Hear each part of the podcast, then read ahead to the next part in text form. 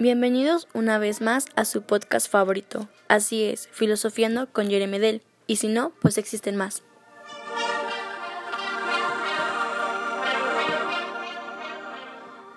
Hoy hablaremos sobre la escuela Frankfurt.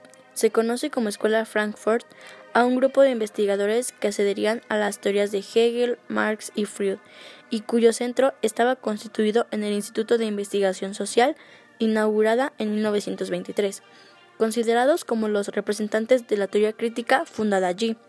Los dos principales conceptos de la teoría crítica son alienación, deja de pensar por sí mismo, y un ejemplo de este es impedir que los niños puedan hablar por teléfono con el progenitor no custodio, llegando a estropearlo, cambiando así el número de teléfono. El segundo concepto es manipulación, controla voluntad a través del uso de instrumentos. Un ejemplo de este es cuando se destaca la anécdota o la imagen de impacto y no se cuentan las noticias que nos afectan.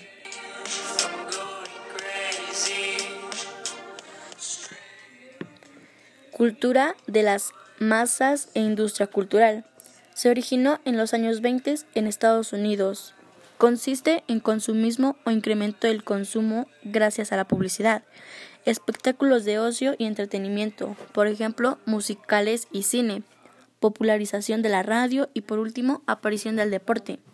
En cuanto a la industria cultural, para Adorno y Horkheimer, la industria cultural era el malo del cuento, ya que se unían dos términos incompatibles, industria más cultura, que gracias a los medios de comunicación, estos pasaron a ser de la industria.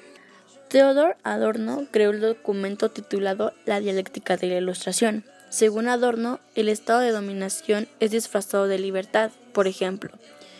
Tú hoy podrías escoger cualquier libro que te guste, sin embargo, al ir a la librería ves pocos títulos. En síntesis, hay libertad aparente donde nuestra elección dependerá de las alternativas que el poder nos presente.